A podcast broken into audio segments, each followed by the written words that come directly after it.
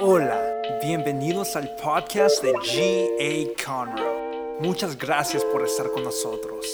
Aquí está el mensaje de hoy.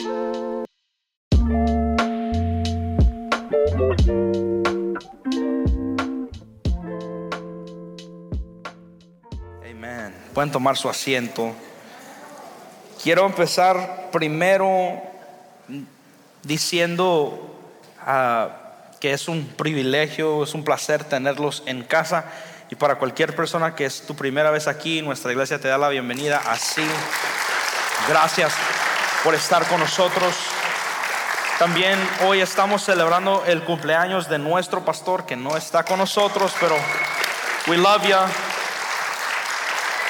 Si le manda un mensaje durante el día o puede darle una llamada, un mensaje en, en Facebook o algo en su pared para que él sepa que él tiene una iglesia que lo ama y que está orando por él.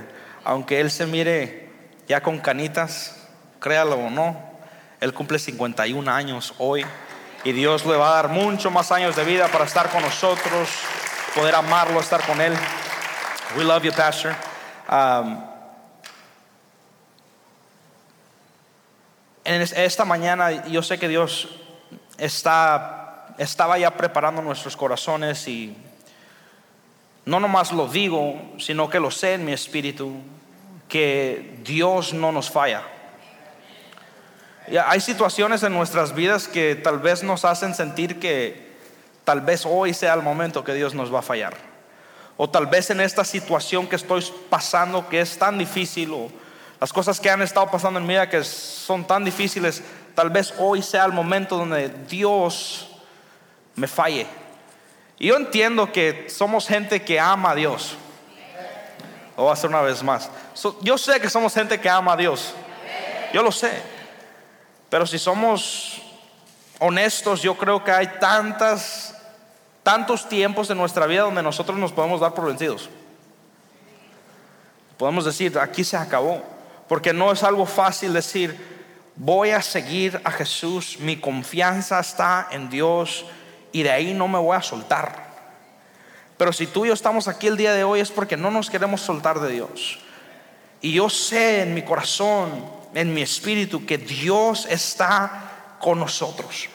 Y quiero leerte una historia, vamos a hablar de una viuda. Y lo único que yo quiero que usted haga hoy es que usted se imagine el dolor que ella estaba pasando mientras que nosotros leemos lo que vamos a leer.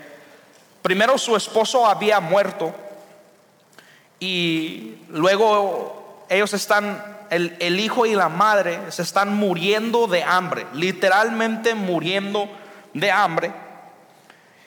Y ellos habían decidido en su corazón, después de que había una hambruna por todo lado, no había a dónde ir para pedir comida, no sabían cómo enfrentar la situación ni la realidad, pero ella iba a tomar un poco de harina que tenía y un poco de aceite que le quedaba.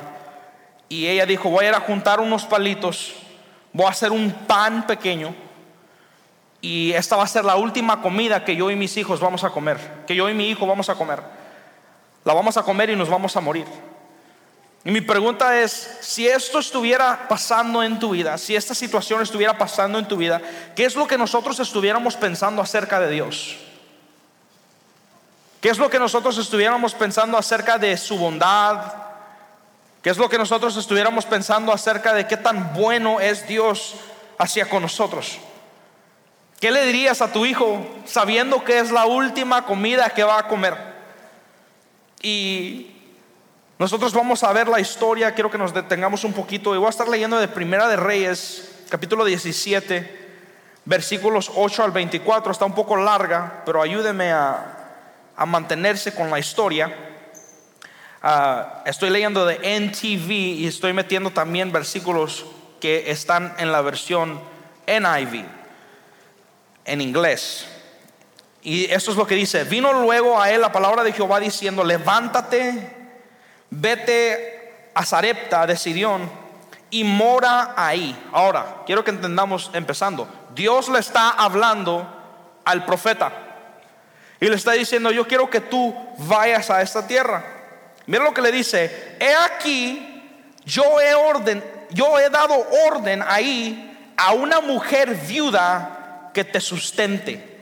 No es como Dios es un poco chistoso.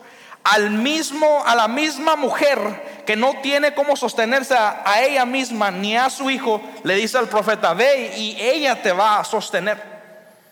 Dice, entonces se levantó y se fue a Zarepta. Y cuando llegó a la puerta de la ciudad, he aquí una mujer viuda que estaba ahí recogiendo leña. Y él le llamó y le dijo, te ruego que me traigas un poco de agua en un vaso para que beba. Y yendo ella a traérsela, él volvió a llamar y le dijo, te ruego que me traigas también un bocado de pan en tu mano. Y ella respondió, y aquí les voy a dar dos versiones, y ella respondió, vive Jehová, tu Dios, que no tengo nada. Escuchen lo que le dice, vive Jehová tu Dios, que no tengo nada. En inglés dice nada y hace un coma, una pausa. Y dice, solamente un puñado de harina tengo en la tinaja y un poco de aceite en una vasija y ahora recogía dos leños para entrar, prepararlo para mí, para mi hijo, para que comamos y nos dejemos morir. Y Elías, eh, eh, Elías le dijo, no tengas temor, ve, haz como has dicho, pero hazme a mí primero. De ello una pequeña torta cocida debajo de la ceniza y tráemela. Y después harás para ti y para tu hijo. Porque Jehová Dios de Israel ha dicho así, la harina de la tinaja no se escaseará ni el aceite de la vasija disminuirá hasta el día en que Jehová haga llover sobre la faz de la tierra. Entonces ella fue hizo como dijo Elías y comió él y ella y su casa muchos días. Y la harina de la tinaja no escaseó, ni el aceite de la vasija menguó, conforme a la palabra que Jehová había dicho por Elías. El primer milagro. Alguien le da gloria a Dios por el primer milagro. El versículo 17 dice, después de estas cosas, aconteció que cayó enfermo el hijo del ama de casa. Y la enfermedad fue tan grave que no quedó en él aliento. Y ella dijo a Elías, ¿qué tengo yo contigo, varón de Dios? ¿Has venido a mí para traer a memoria mis iniquidades y para hacer morir a mi hijo?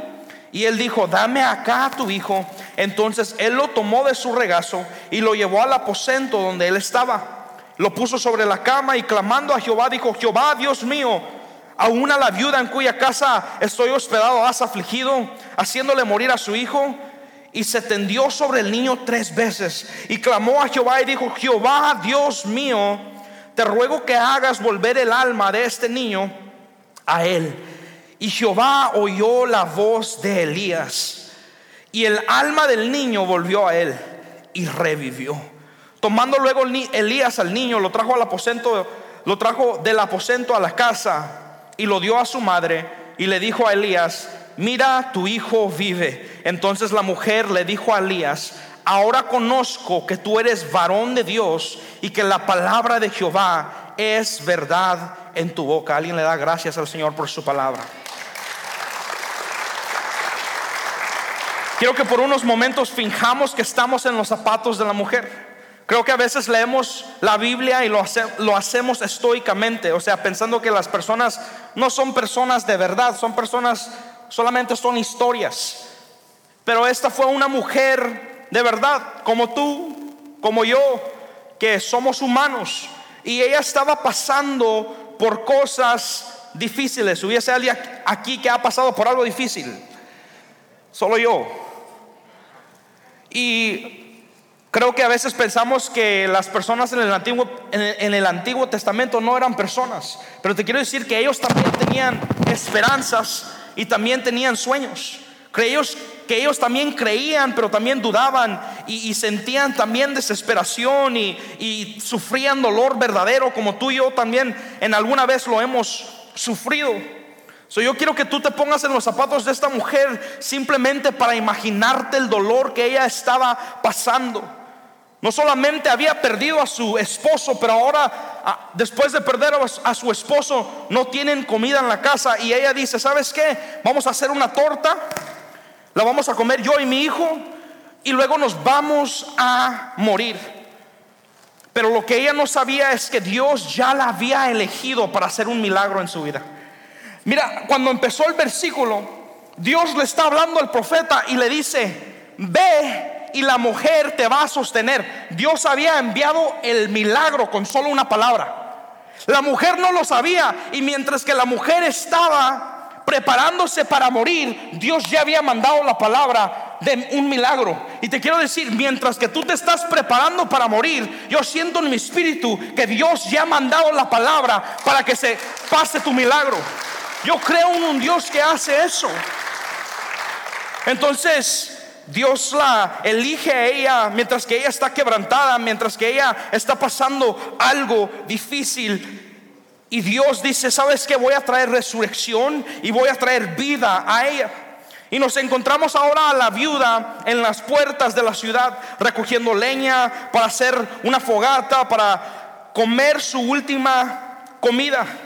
Y aquí es donde Elías le dice a ella, tráeme algo de beber. Y me asombra la respuesta de la mujer, porque como le digo, ella fue humana. ¿Cuántos humanos hay aquí el día de hoy? ¿Cuántos de ustedes han tenido en alguna vez una mala actitud? Alguien levante la mano, por favor. Todos levantemos la mano, ¿verdad? Porque yo creo que no todos nos despertamos con sonrisas y pay, right? Hay muchos que nosotros ni me hables en la mañana antes de tomar el cafecito. Y peor cuando te está yendo mal. Porque dejamos que las situaciones nos influyan en cómo es que tratamos a la gente. Ok, solo yo. Sorry, perdóname, Señor. Y esto es lo que la mujer está pasando por lo peor, está recogiendo leña y el profeta llega y le dice, dame de beber. Y yo digo, si esta mujer en realidad es humana y fuese yo, ¿cómo me vas a pedir de beber cuando no tengo comida en la casa? y me estoy preparando para ir a morirme. ¿Cómo es que me vas a pedir a mí de tomar? Hubiese alguien más que le hubiera enojado que este hombre llegara y le dijera, ¿tienes agua? Y ella dice, sí tengo. Y mientras que ella va a agarrar el agua, el profeta le dice, ¿sabes qué? Tengo hambre. Tráeme, tráeme un pan. Y yo les digo que en esto, lo que ella responde es esto en, la versión de inglés hace un coma, dice, vive el Señor que no tengo nada, coma. Está pausando. Y yo me imagino que el profeta le dice, ¿nada? ¿No tienes absolutamente nada? Y ella se acuerda y dice, ¿sabes qué? Tengo poquita harina y tengo poquito aceite. Y él le dice, ¿sabes qué? Dios puede hacer algo con eso. Y, yo estoy aquí para decirte, cuando yo estaba leyendo esto, yo le dije, Señor, dame revelación en lo que tú quieres decirle a tu pueblo, en lo que tú quieres ah, decirle a tu gente. Y eso es lo que yo recibí. Hay veces donde Dios nos ha preguntado, ¿qué está en tus manos? Y nosotros hemos respondido, nada. Porque creemos que Dios no puede hacer mucho con nada. Pero yo estoy aquí para decirte que servimos a un Dios que multiplica. Que servimos a un Dios que puede hacer mucho con lo poco que tú tienes. Ese es el Dios que tú y yo servimos.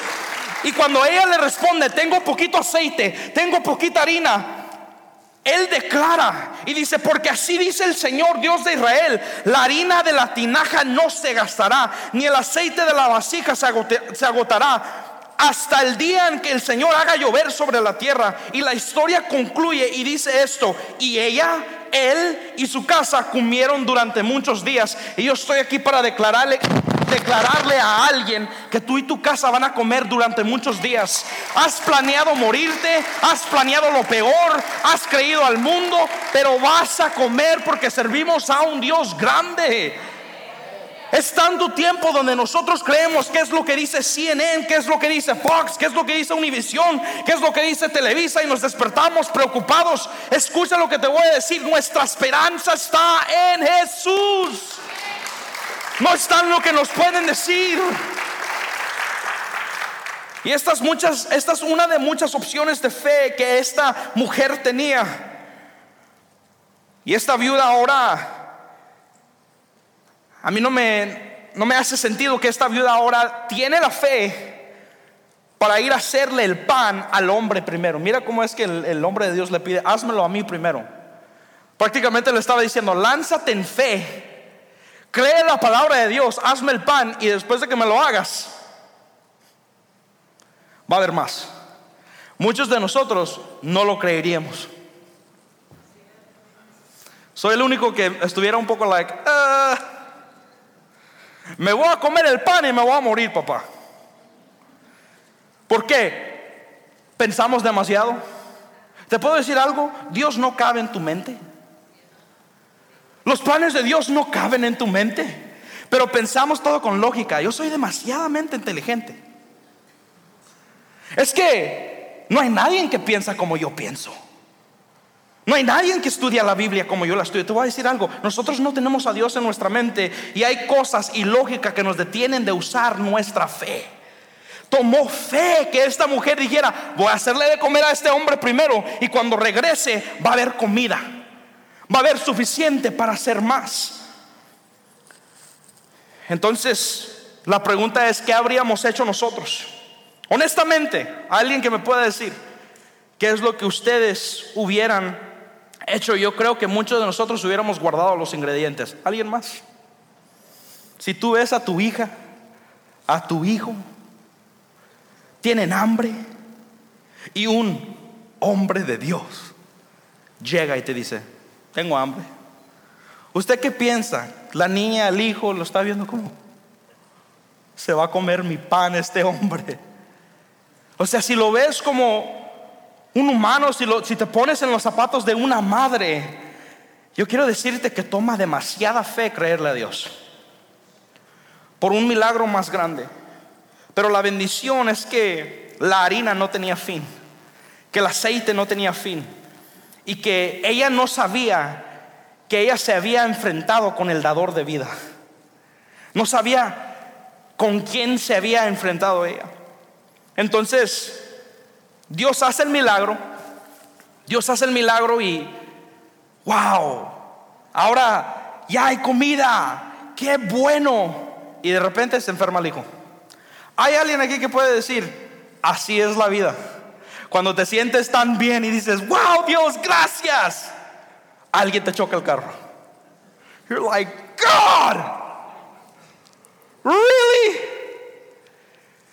Cuando hiciste el milagro que necesitaba, ahora me llega otro problema. Y te quiero decir, así es la vida. Y si no fuese así la vida, entonces ¿por qué necesitamos a Dios? ¿Por qué es que necesitamos nosotros? Yo necesito a Dios lunes, martes, miércoles, jueves, viernes, sábado, domingo y otra vez y otra vez y otra vez y otra vez. Porque lo necesito, dependo de Él. Y si la historia no era lo suficientemente asombrosa, entonces nos detenemos en el versículo 16, versículo 17, y toma un giro más dramático. Y de repente el hijo de la viuda sufre una enfermedad y la palabra de Dios dice que para de respirar, se muere. Y yo creo que en este momento se pregunta, ¿por qué es que Dios permite esto? ¿Por qué es que esto está sucediendo en mi vida? Y no debería Dios estarme recompensando porque acabo de tener tanta fe. No debería Dios estar recompensándome porque le hice de comer al profeta primero.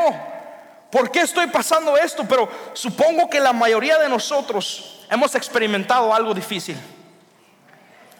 Supongo que la, mayoría de nosotros hemos experimentado algún dolor, hemos experimentado alguna pérdida, hemos nosotros pasado tiempos donde hemos llorado. ¿Hay alguien más en los últimos dos años que ha estado en algún problema? Y es importante entender que en este momento no solo es una historia, no solo es un libro, sino que es un momento profético para la casa de Dios. Y yo le decía yo le decía al Señor, háblame y revélame qué es lo que tú estás hablando en esta historia, porque es que tú me la estás poniendo en el corazón. Y el Señor me decía, no solo es que yo puedo hacer mucho con lo poco que tiene mi pueblo, pero también los puedo reavivar y darles vida otra vez. Y el problema es que vemos tanto milagro, es que vemos tanta bondad de Dios y se nos olvida que dependemos de Dios y solamente de Dios. Lo primero que te quiero decir es que tienes mucho más de lo que tú piensas. La mujer dijo y pensaba, no puedo hacer nada. If you guys can help me out, no puedo hacer nada con solamente un poquito de harina y un poquito de aceite. Pero el profeta sabía quién era Dios. Y yo te quiero decir que tenemos que saber quién es Dios. Tal vez tú dices, es que no tengo dinero, pero tienes manos. Es que no, es que no, es que eso no cabe en mi mente. Pero ¿sabes que Dios te puede alumbrar la mente. Y tú puedes decir, es que no tengo yo la fuerza. Dios te puede dar la fuerza. Lo poco que tú piensas que tú tienes, Dios lo puede usar y Dios lo puede multiplicar. Y esa mujer entendió eso. Cuando ella va, y lo que me encanta a mí de esto es que dice, la harina de la tinaja no se va a gastar, ni el aceite de la vasija se va a agotar. Y proféticamente lo sentí en mi espíritu decirte eso. Que en el momento donde tú te has preparado por lo peor, en el momento donde tú has dicho, de esta no salimos, aquí es donde se va a acabar la cosa, aquí es donde se va a acabar eh, el ministerio, aquí es donde se va a acabar ah, mi matrimonio, aquí es donde se va a acabar el negocio. Aquí es donde se va a acabar mi relación con mis hijos. Te quiero decir que Dios puede hacer mucho con lo pequeño que tú tienes. La palabra de Dios dice esto, si tuvieras fe como un grano de qué? De mostaza. Que Dios pueda hacer tanto con lo que tú tienes. Y para la persona que entró aquí sintiendo, es que no tengo nada que dar. Es que no tengo nada que dar. Te quiero decir que tienes tanto que dar. Tanto que dar. Pero también sentí proféticamente cuando estaba leyendo esto, y yo sé que ellos están acá arriba temprano y ahorita les voy a decir por qué. Cuando yo estaba leyendo esto, el Señor me decía, yo voy a resucitar sueños muertos. Yo voy a resucitar y avivar y traer avivamiento a los corazones de las personas que se han muerto espiritualmente. Lo sentí de parte de Dios decírtelo. Es tiempo de que creas que Dios te puede resucitar. Es time. Es que yo no sirvo porque esto, es que yo no sirvo porque aquello. Si usted se pone a poner excusas, yo le pongo más y más y más y más y más. Pero yo no más quiero ver milagros. Yo quiero ver que Dios me use, que Dios me avive a mí, que Dios traiga avivamiento.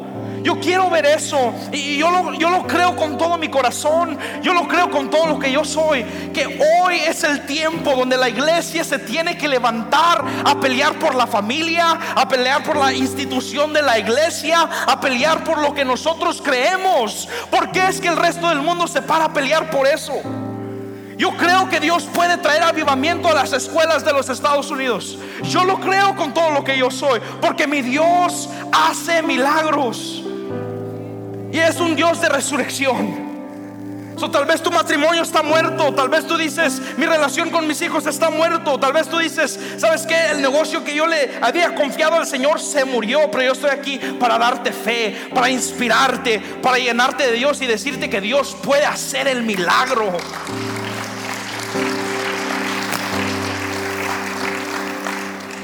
Dios puede hacer el milagro.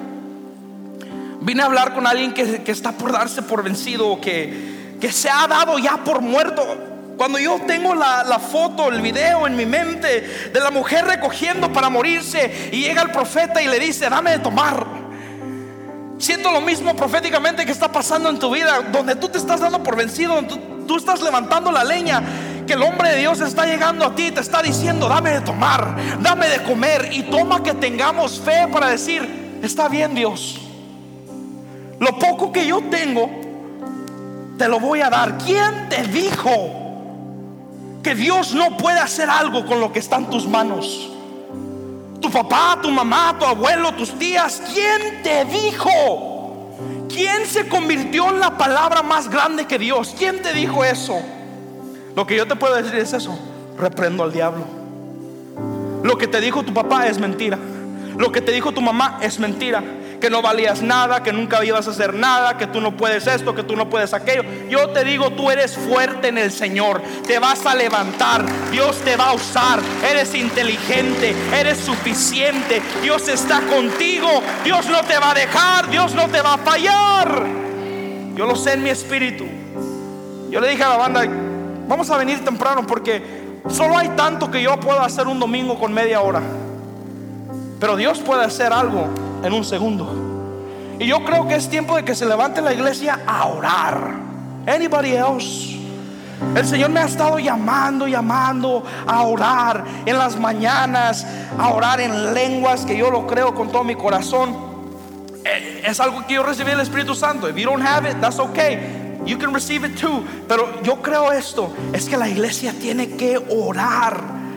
En la mañana yo le decía, yo siento en esta temporada que cuando viene la hambruna, cuando viene el tiempo de escasez, van a haber hombres y mujeres allá afuera que los empiezan a correr de sus trabajos, que no tienen comida, que no tienen ellos trabajo, pero a la gente que confía en Dios, a los hombres y a las mujeres de gracia abundante, tú vas a tener trabajo, tú vas a tener comida, tú vas a tener de dónde agarrar, Dios te va a sostener, porque tú y yo no somos sostenidos por la palabra del hombre, somos sostenidos por Dios. Tú y yo no somos sostenidos por lo, que dijo mamá, papá, abuela, el tío, la tía, yo, yo estoy sostenido por lo que dijo Dios. Y Dios hoy está hablando vida a ti. ¿Por qué no te pones sobre tus pies conmigo? Muchas gracias por escuchar. Para escuchar más de estos mensajes, asegúrate de seguirnos. Y si te gustó lo que recibiste, comparte este mensaje con uno de tus amigos. Para conectarte con nosotros, síguenos en Instagram at GA Te amamos y sabemos que lo mejor está por venir.